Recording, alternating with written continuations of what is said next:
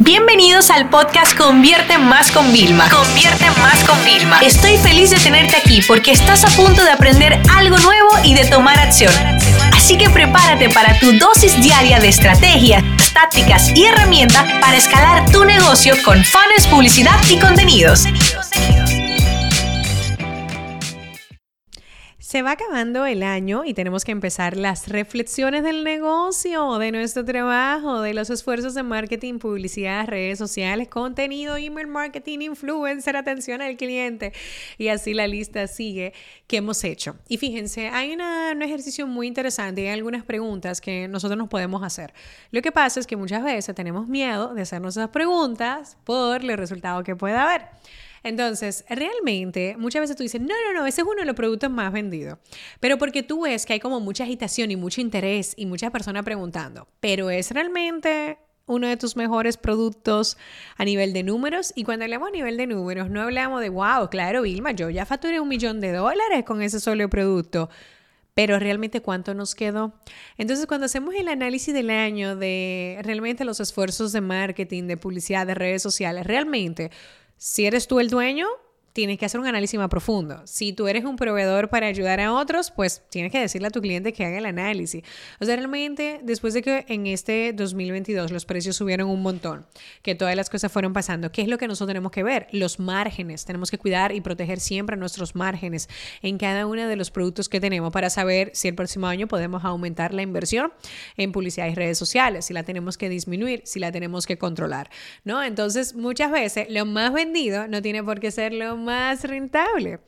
Otra cosa importante también es analizar de todas las campañas, de todos los lanzamientos, de todas las acciones que hiciste de promoción de impacto, ¿Cuáles fueron los resultados y cuáles dirías tú que fueron las que mejor funcionaron? Pero no solamente las que mejor funcionaron y ya, bueno, fue funcionaron esta, esta, no. ¿Por qué creemos que funcionaron? Y nosotros hacemos encuestas con todo el equipo después de cada lanzamiento y le preguntamos al equipo que qué creen que pudimos haber hecho mejor. Es un ejercicio súper interesante que se va haciendo y por supuesto el lanzamiento que hacemos en enero no tiene nada que ver con el de diciembre. Siempre, siempre, siempre nos damos cuenta que nosotros vamos mejorando sobre la marcha, ¿no? Y eso es un análisis bueno, pero a final de año hay que hacerlo antes de ya cerrar ese último momento, eh, las semanas antes, pues óyeme, ¿qué faltó? O sea, ¿por qué no logré el objetivo que quería? ¿Dónde está el error? O sea, esos son el tipo de preguntas que nos tenemos que hacer. ¿Para qué? Para comenzar el próximo año con otra nueva visión, con una visión más analítica, donde sabemos que la data va a seguir reinando, donde sabemos que el que tiene la data tiene el poder, pero ya no solamente el que tiene la data, el que tiene la data entiende la data y hace algo con la data, va a tener muchísima ventaja competitiva frente al resto de los negocios. Ahora bien, ¿Por qué un negocio como el tuyo puede tener buena data? Porque estás haciendo constantes acciones de marketing. Así que si este año fuiste tacaño, hiciste muy pocas activaciones, quizás para el año que viene debas aumentar la frecuencia en cómo lo haces, en cómo te comunicas, en cómo promocionas lo que tú vas a vender, en cómo hacerlo de una forma más planificada, pero teniendo en, eh, teniendo en claro algo. El éxito, oigan esto, el éxito de todos los negocios ¿ok? Eh, que trabajan y se apoyan en lo digital está en la flexibilidad. Si los planes de contenido, si las estrategias digitales de grandes marcas no fueran flexibles, nunca estuvieran al, día con las tendencias, nunca pudieran unirse, ¿no? Eh, como estos en Twitter pasa mucho, en Instagram también, ¿no? Donde los community managers, los directores de marketing detrás de grandes corporaciones, para tener ese guiño, para entrar en la conversación, para sumarse eh, a, a, una interacción también con su audiencia, pues de una vez cazan la tendencia. Ahora, un plan que está cerrado, que no se puede hacer nada, que salga fuera de la caja, pues por supuesto no va a funcionar, no está funcionando ahora, ni va a funcionar mucho menos en el futuro, donde va a llegar un momento en el que realmente el plan que teníamos de seis meses se tiene que reducir a tres y donde tenemos que cada mes hacer un análisis, incluso cada semana, espérate, ¿qué podemos mejorar? Nosotros hacemos planes de contenido, planificaciones de dos, tres semanas habitualmente, pero en tiempo real yo vivo rompiendo, nosotros le llamamos rompimos el feed, ¿no? O sea, interviniendo, agregando algo nuevo. Entonces esto es como un poquito de, de reflexión. Lo único que le digo, que como siempre, la única métrica importante es la métrica de las impresiones. ¿Cuántas impresiones nosotros obtenemos, ¿no? Y tengo muchas ganas de ver, y además es una métrica que les recomiendo ver, sumen de todas sus plataformas de redes sociales ¿ok? Eh, ¿Cuántas impresiones obtuvieron? Entonces, a lo mejor alguno de ustedes le va a dar 200 mil, 100 mil, 300 mil, un millón, dos millones, 10 millones de impresiones. Quiero que se apunten ese número porque la idea, a través de una estrategia digital omnicanal, donde por supuesto apóyense mucho el próximo año en el contenido vertical, ustedes van a poder aumentar las impresiones. Y esto es, señor, la clave.